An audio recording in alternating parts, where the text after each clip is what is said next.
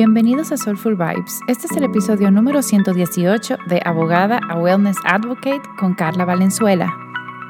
Yo soy Selma y en este espacio descubrimos soluciones que nos ayudan a vivir de forma más holística. Invitamos amigos, expertos y personas que nos inspiran a que nos ayuden y nos brinden herramientas para llevar una vida soulful.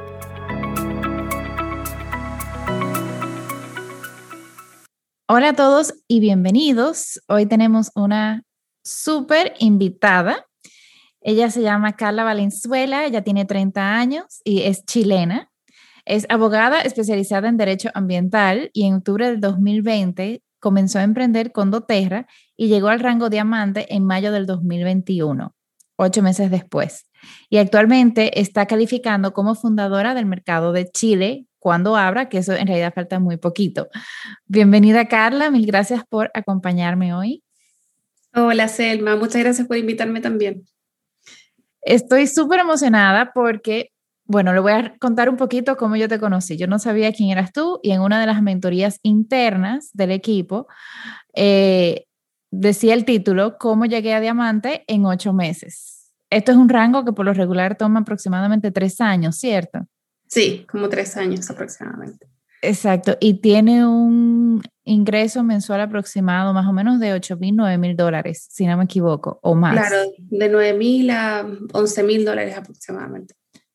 Exactamente. Entonces, em, vamos a empezar con tu historia, porque en realidad, siendo abogada y aquí compartiendo bienestar de doTERRA, quizás muchos se sorprenda que cómo tú llegaste aquí. Cuéntanos un poquito de cómo pasó eso. Mira, yo llegué acá no buscando emprender. Yo eh, compré a una amiga un rolón de bruxismo porque estaba buscando algo para mi estrés. Estaba súper estresada por mi trabajo de oficina, eh, no dormía bien y me sirvieron mucho. Y empecé como clienta. Los compré, me encantó. Y ella me empezó a hablar de, del negocio, de por qué no intentaba esto, porque sabía que yo trabajaba mucho. Y yo dije, no, que me voy a dedicar a vender eh, porque yo tengo mi trabajo de oficina por el cual yo trabajé y estudié mucho. Eh, me lo dijo al principio y yo pensé que podía ser una estafa incluso, que podía ser algo malo. Y yo me metí al negocio de Doterra eh, y tuve este primer acercamiento para investigar y contarle a ella por qué tenía que salirse. No era algo para mí, sino que para decirle, oye, salte de esto. Y en esa búsqueda de información empecé a indagar sobre doTERRA, el plan de compensación, el tema de ayudar a personas, las éticas sociales y ambientales de, de la empresa y fue como, mira, podría intentarlo. Ya me estaban gustando mucho y dije, ya me voy a lanzar y empecé a probar. Eh, ya en octubre ya, eh, como te comentaba, eh, empecé firmemente con el negocio y tuve dudas al principio. ¿Por qué? Porque al principio eh, tenía la típica como creencia limitante de decir quién me va a vender, eh, o sea, quién me va a comprar, a quién yo le voy a vender, em, cómo va a resultar esto, me da miedo mostrarme en redes sociales, qué vergüenza, qué van a decir, qué pasa si me encuentran mis jefes, voy a perder credibilidad como abogada y toda la cuestión. Y nunca había emprendido, la verdad, nunca había vendido nada como yo fui súper correcta como salí del colegio, me metí a la universidad a estudiar derecho, di mi examen, salí de las primeras en la generación y antes de incluso de ser abogada empecé a trabajar en mi oficina. Yo trabajé en oficina todos estos años y no hice nada más que ir a un escritorio a las 9 de la mañana e irme a las 7 de la tarde siempre. Y me iba bien. Era un trabajo que me gustaba mucho porque derecho ambiental, que es el área en la cual me dedicaba, eh, es un área que puedo aportar un poco al, mundo. Eh, me gustaba que era un poco más científico, me gustaban las plantas, la naturaleza, pero al final em, empecé a aprender, emprender en esto porque ya no me llenaba tanto. Y decía, me gusta, soy feliz, trabajé por esto, pero no me gusta el sistema de vida, no me gusta llegar en la noche, no tener tiempo para nada más. No me gusta vivir esperando los fines de semana o el feriado o las vacaciones y así que se te pase la vida rápidamente. No me gusta pensar eh, qué voy a hacer cuando tenga hijos y voy a tener que llegar en la noche a ver cómo se duermen. cuánto no puedo estar en el día porque tengo que trabajar. Y eh, eso me motivó a iniciar este emprendimiento con estas dudas iniciales que fueron miedos, miedo a vender, miedo a que dirán, a exponerme en redes sociales. Y lo hice buscando este, este motivo que era mucho más allá de algo eh, que, que necesitara, porque finalmente yo tenía un trabajo que me gustaba, que un trabajo exitoso para otras personas, me iba bien económicamente, con un buen horario, pero yo buscaba algo más. Claro, y, y, me impresiona tanto eso que dices, porque yo también era de esas, que yo empezaba, por ejemplo, lo primero que yo hice cuando yo me mudé a Panamá y empecé a, en un trabajo fijo, yo me puse a calcular todos los fines, todos los días feriados para calcular los fines de semana largo. Sí. O sea, y ver cómo uno podía hacer puente o cómo quizás si, si caía martes, uno entonces pedía el lunes libre y se podía ir de sábado a martes. O sea, yo, yo recuerdo que yo activamente hacía eso. Sí. Y, y en realidad, o sea, eso no es vida. Y, y entonces quisiera como que hablar un poquitico de cuáles eran esos miedos que tú tenías, no miedos, pero obstáculos, porque tú dices que tú nunca habías emprendido. Eh, y ahorita mismo tú vendes todo, o sea, tú prospectas 100% por Instagram. Entonces, ¿qué fue lo que tú hiciste para vencer ese primer bloqueo, ese primer obstáculo que tú misma decías que te daba como miedo de, de, exponerte así en Instagram. Claro. Bueno, al principio dije, me voy a lanzar y voy a darlo porque al final eh, hay que accionar y hacer cosas distintas para cambiar la vida. Si me quedo haciendo lo mismo, voy a seguir en la misma y mi vida va a pasar y me voy a haber arrepentido de no haber tomado acción. Así que sin importar lo que diga el resto o que o lo que yo misma pensara de mí, lo hice. Me tiré así como cuando uno se tira un chapuzón al agua y es como, ay, ¿qué estoy haciendo? Y lo, hice, nomás no lo pensé. Me expuse eh, en redes sociales, eh, me empoderé, dije voy a salir hablando en historias aunque tenga dos seguidores, aunque tenga cinco seguidores, diez seguidores, voy a creérmelo hasta que me convierta voy a estar ahí accionando, accionando hasta que llegue. Y al principio yo sentía que estaba haciendo el loco porque muy poquitos seguidores. Yo mi cuenta personal de Instagram, o sea, tú me puedes buscar, y subía fotos una vez cada seis meses, nunca subía historias de mí y las fotos que subía eran de alguna vacación, de mis perritas. Nunca expuse mi vida, yo no era de esas personas que subía selfies así todas las semanas. Entonces, para mí fue una gran salida de confort, pero esa, gran salida como que me hizo eh, expandirme y eh, empoderarme con este negocio y decir, yo la puedo, yo puedo lograrlo y yo tengo que hacer esto para lograr mi meta superior, que es tener libertad. Y esa libertad vale la pena tener esta incomodidad temporal. Así que ahí me lancé. Oye, y ahí lo acabas de poner tan, tan bien textual. O sea, mm. esa meta final vale la incomodidad del momento. Porque yo creo que ese, no hay otra forma para describirlo.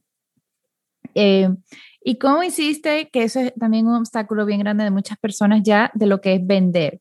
Porque una cosa es crear el contenido de valor, pero ¿cómo empezaste a hacer con las personas que te escribían, con sí, con esa, o sea, acción de cierre de venta, que eso ya, o sea, es lo que te permite hacer el negocio como negocio, o sea, tú no eres influencer, tú vendes igual que todas nosotras aceites esenciales de doTERRA. Sí, mira, para mí vender es ayudar. Puede sonar cliché, pero yo me centro en ayudar, en ayudar y en pensar cómo a mí me gusta que me vendan. Por ejemplo, cuando uno entra a una tienda de ropa y uno está viendo tranquila la ropa y un vendedor ansioso se te acerca, ¿quieres que estás viendo? ¿Te puedo ayudar? O uno queda como espantado y se aleja y eh, como que ya no quiere nada y quiere irse de la tienda. Entonces a mí no me, gusta, no me gustaba tener esa sensación. Entonces yo soy muy amable y muy comprensiva con las personas que hablo y los ayudo y asesoro con sus necesidades y después la venta se va dando solita. Y básicamente ese es mi método y eh, con eso he logrado cerrar hartas ventas. Yo cierro entre 15 a 25 personas al mes que es harto como para el nivel de doTERRA, y es básicamente por ese método, contenido de valor, preocuparme de las personas, de las necesidades, y una vez que me hablan, guiarlos en base a lo que necesitan y a sus tiempos. Yo no persigo ni, ni, ni como que encierro a nadie porque me carga el sentimiento de vendedor ansioso. Yo no quiero ser como vendedor, vendedora, sino que quiero centrarme en ayudar. Y esa ayuda tiene como consecuencia una venta que sea por sí sola. Y al final es como lo que a veces decimos, que es cuando a uno le gusta una película, un restaurante, una, una, peluquería, uno le recomienda a su gente como, mira, anda a esta peluquería porque te va a encantar, anda a este restaurante y comete estos ñoquis porque son demasiado ricos. Esas recomendaciones eh, que uno aplica la vida diaria sin ganar nada, uno le aplica en doTERRA, ayudando y asesorando para que la persona tenga algo que es bueno y que le va a servir. Y como consecuencia tiene esta venta que genera una ganancia y una libertad que todos buscamos finalmente. Exacto. Em, eso de verdad que a muchas personas que quizás que le preocupa el tema de vender, cuando uno se enfoca en eso mismo, en compartir, de así como tipo de referencia, porque es verdad lo que dices, a uno no le da vergüenza compartir algo que le funciona, a uno no le da vergüenza hacer una recomendación de otras cosas, entonces así mismo es eh, bueno, con doTERRA. Y otra pregunta que es algo que, bueno, quizás cuando uno ya vaya ganando esos rangos de liderazgo, ¿para ti fue un obstáculo? O sea, yo no sé si en tu trabajo tú manejabas o, tenías que liderar personas. ¿Cómo te, ¿Cómo te ha ido? O sea, ¿cuáles fueron los obstáculos al momento de empezar a liderar a tu equipo, que, que es bastante grande? Son más de, de 300 personas, ¿no? Son más de 600 personas. Son más de 600 personas. Entonces, mm. ¿cómo, o sea, cuál fue el obstáculo que te viste con eso? Porque también es un crecimiento bien rápido. En, o sea, en ocho meses de posiblemente tres personas que todo el mundo empieza con poquitas a tener 600. Claro, nunca lo vi como un obstáculo porque nunca me abrumé. Yo cuando empecé el negocio yo dije voy a tener 600, no voy a tener miles. Como que fui preocupándome del 2, del 3, del 10 y así, una a una, eh, apoyándoles en su proceso, en su crecimiento, para que continuaran con su camino en doTERRA. Y eh, enseñé mucho a ellas a hacer lo que yo hago eh, con ellas mismas va a duplicar y todo. Entonces eso ha generado como una buena red y un buen apoyo. Yo me apoyo demasiado en mis líderes, mi crecimiento sola no habría sido posible, como que uno tiene que acompañarse mucho en su equipo, yo agradezco cada una em, su presencia en mi estructura y su liderazgo también. Entonces, este es un liderazgo que se arma en equipo, acompañado. Yo no tengo la responsabilidad de 600 personas a mi cargo, sino que tengo todo un equipo que nos apoyamos y crecemos en conjunto y que somos más fuertes juntas. Entonces, em, eso se fue dando y nunca me abrumé y nunca esperé tener una habilidad de liderazgo, porque esto no es una empresa de uno solo, sino que una empresa en equipo. Y así lo veo yo. Y así va a seguir siendo. Y, y, aquí me surge como la otra pregunta, que es con la administración del tiempo. O sea, eh, por lo menos en, como por mi cadena, hacemos muchos uno a uno, hacemos mucho, eh, muchas clases, hacemos muchas mentorías. Eh, ¿Cómo tú te has ido, o sea, en, con el equipo, cómo tú te has ido administrando el tiempo para poder apoyar a todas, para que ellas sí puedan seguir su camino en doTERRA? Sí, Ahí el tiempo es fundamental, sobre todo cuando uno tiene dos trabajos, como fue en mi caso. Y en ese sentido yo, em, eh, ¿cómo se llama? Aprovechaba mucho el horario de la tarde, el horario de almuerzo y eh, optimizaba todas las actividades que fueran posibles. Iba a las mentorías esenciales y también les decía a mi, mi equipo que fueran y las reuniones uno a uno, yo, para mí no son prioritarias y yo las hago en equipo, porque siento que este es un trabajo en equipo y no de una persona. Entonces, de esa forma, en vez de tener cinco reuniones, tengo una con grupo. Y así la voy generando. Mm. Eh, eso está muy interesante. Ajá, perdón, sí. No, y al final eso puede funcionarme a mí, pero puede que a otra persona no. Pero yo creo que en esto y en la vida uno tiene que seguir los consejos de las personas que hacen esto, pero también innovar y ser creativo y hacer lo que te resuena. Yo he cambiado muchas cosas y hago hartas cosas distintas, otras cosas no.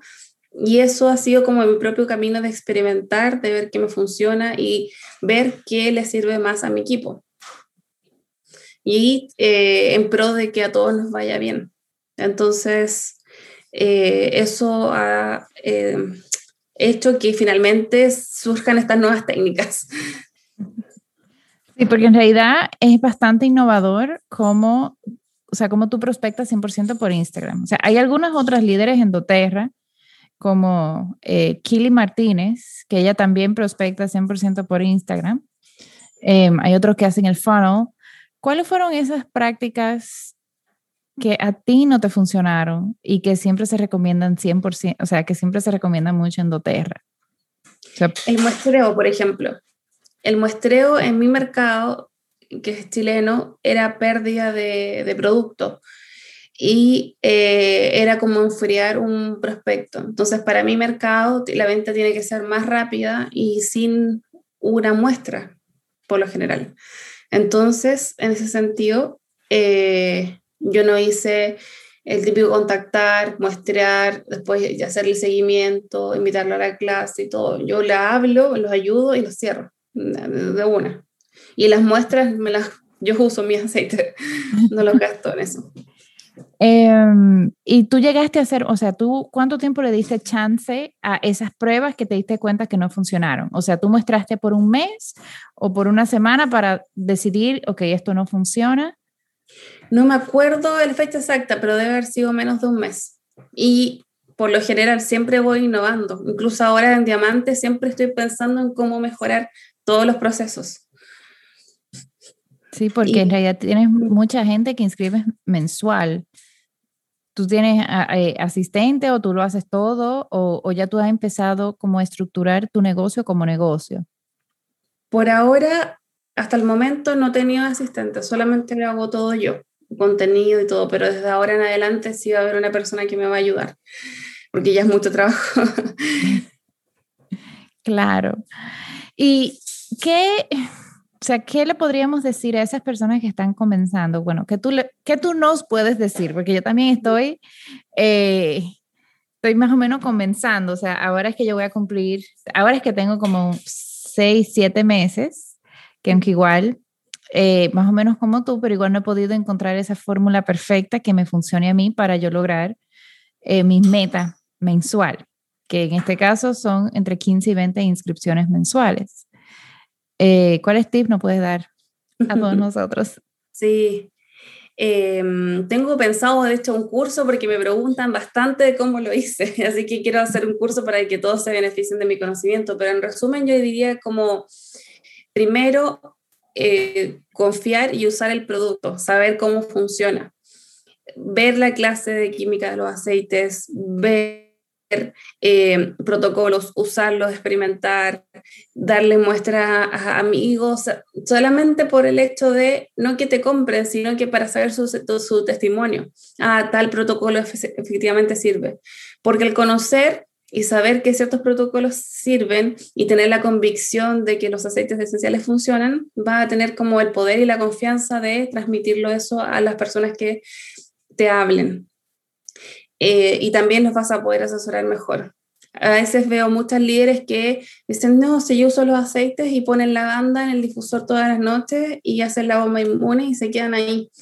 Entonces, si se quedan solamente con eso, los prospectos van a ser pocos porque no van a cautivar, no van a tener todas las herramientas para poder entregarme una mejor asesoría. O sea, eso es como el pilar fundamental. El segundo es eh, innovar, ver qué les funciona si es que ustedes están haciendo algo continuamente y no les trae resultados, no lo sigan haciendo.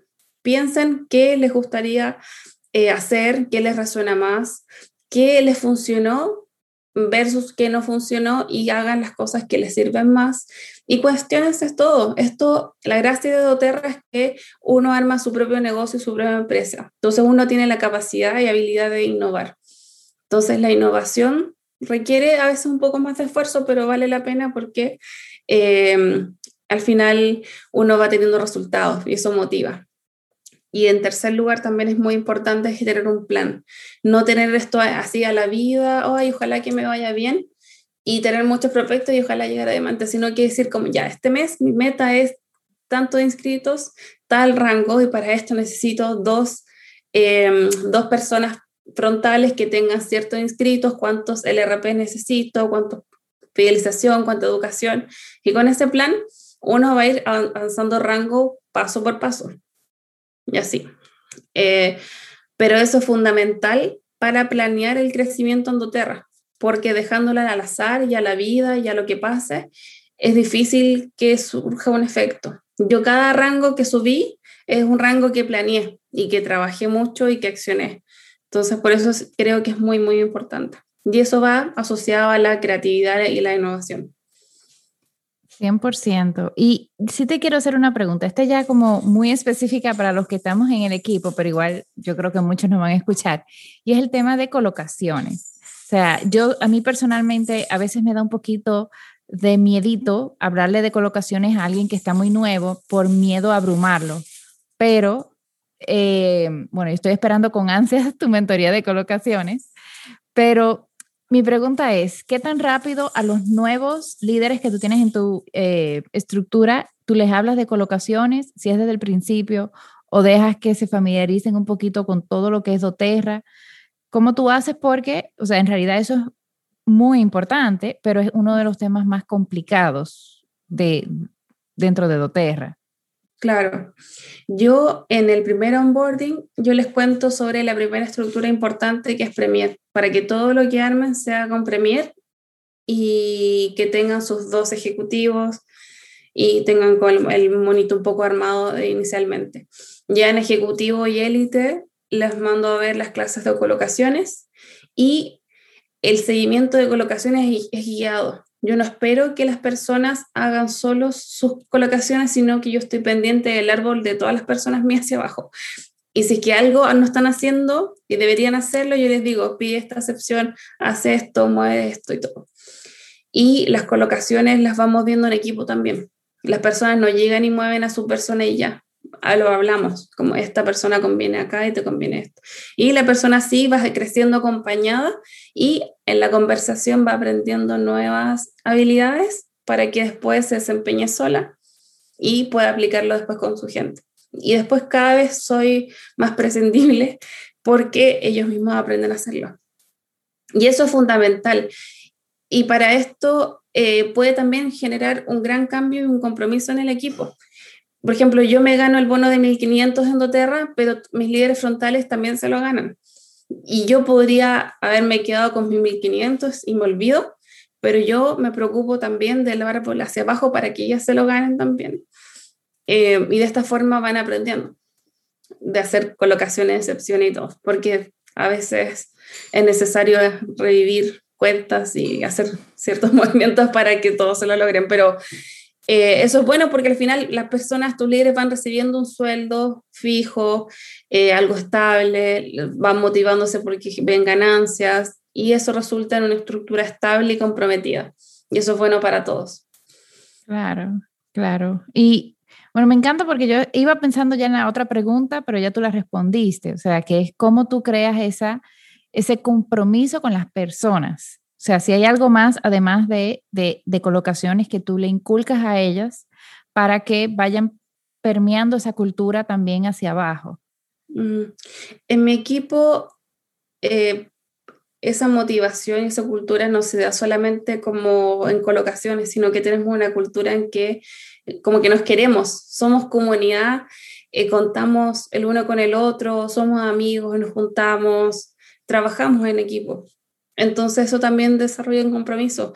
Y también la honestidad. Yo a veces hay días que no me siento al full porque soy una persona normal que cambió su vida en ocho meses y puedo a veces tener un bajón y es normal y se los comento, y ellos también. Y tenemos una relación súper de confianza y eso genera un fuerte lazo a largo plazo que no lo rompe nadie. Porque si es por términos económicos, alguien se puede cansar y ya, pero si hay un lazo armado de un proyecto de vida en común, con cariño, como que todo, nada, nada lo puede romper, va a ser un fuerte como un roble. Entonces eso es central. Y de hecho yo me preocupo de ellos, de sus colocaciones y sus bonos, sin tener yo una ganancia principal, porque también me hace feliz verlos ellos crecer. Yo este mes, por ejemplo, consolidé el diamante y dos de mis líderes llegaron a oro, siendo que ya a mí me bastaba que era plata, pero no, les ayudé a llegar a oro porque ellos también tienen como esa ganancia y satisfacción para ellos y sus familias. Así que eso también es súper bueno. Wow, buenísimo. Sí, yo, yo estoy tomando notas mentales y yo creo que cuando esté editando el, el episodio voy a tomar muchas notas para aplicarla también con mi equipo, porque en realidad esto es súper admirable y es lo que dice, o sea, es algo, o sea, llegaste rápido, pero consolidado. O sea, no es que has perdido rango, porque los que no saben, eso puede pasar. O sea, tú puedes perder rango. Em, y bueno, en realidad yo creo que las otras preguntas yo lo voy a guardar para la mentoría de colocaciones, porque eh, de verdad que mil gracias por acompañarnos hoy. Em, ay, no te pregunté, ¿tú vas a poder ir a la convención? Sí, voy a ir. ¿Sí, ¿Tú también? Sí, yo también me gané. Me gané un mastermind en un giveaway de Christy. ¡Ay, qué buena! Buenísimo. Sí, sí, sí. ¿Tú estás en Panamá? Sí, en Panamá. Pero ya en ah. ese momento voy a estar en República Dominicana porque me, me mudo. Ay, qué Me mudo de país. Pero vas a estar cerquita, qué bueno. Nosotros vamos a ir con mis líderes desde Chile. Igual es un gran viaje, pero... Exacto. Ay, pero qué emoción poder conocerlas sí, a todas. Sí. Ahí nos vamos a conocer entonces. Qué emoción. Estoy esperando esa fecha. Ojalá que abran las fronteras y que podamos viajar seguros, porque acá en Chile todavía estamos un poco limitados. Ay, sí, mm. sí. Okay. Una pena, pero ya ojalá, ojalá que pronto la abran. Sí, espero. espero que sí. Sí, espero conocerlas a todos.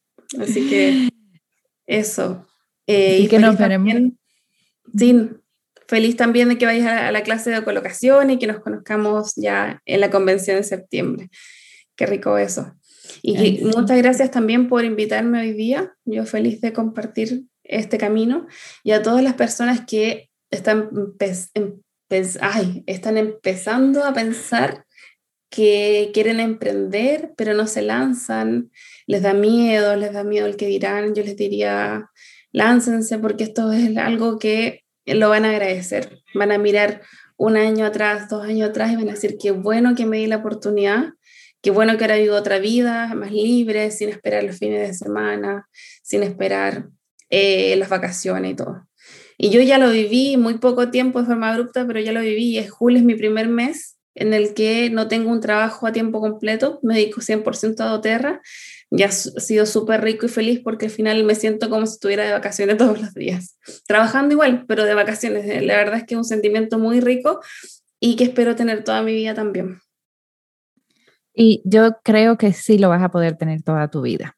De verdad que, que sí. Y quizás de repente, bueno, a los 40 entre full de vacaciones, porque lo bueno de esto es que uno puede eh, si uno es inteligente con sus finanzas, como, como cuenta Limar siempre, uno se puede retirar muy temprano y tener esa tranquilidad financiera eh, sin deudas y, bueno, haciendo inversiones y todo eso, que eso ya es una clase más avanzada. Claro, exactamente. Lo vamos a lograr, así va a ser. Lo vamos a lograr. Pues mil gracias de nuevo por acompañarnos hoy. Eh, a todos los que nos están escuchando, también le queremos dar las gracias por siempre acompañarnos. Si tienen alguna pregunta o comentario o les gustaría que yo tuviera algún invitado, me pueden escribir por mensaje directo en Instagram, arroba soulfulvibes con rayita abajo al final, o también a mi correo a selma arroba soulfulvibes.com. Les mando un fuerte abrazo. Namaste.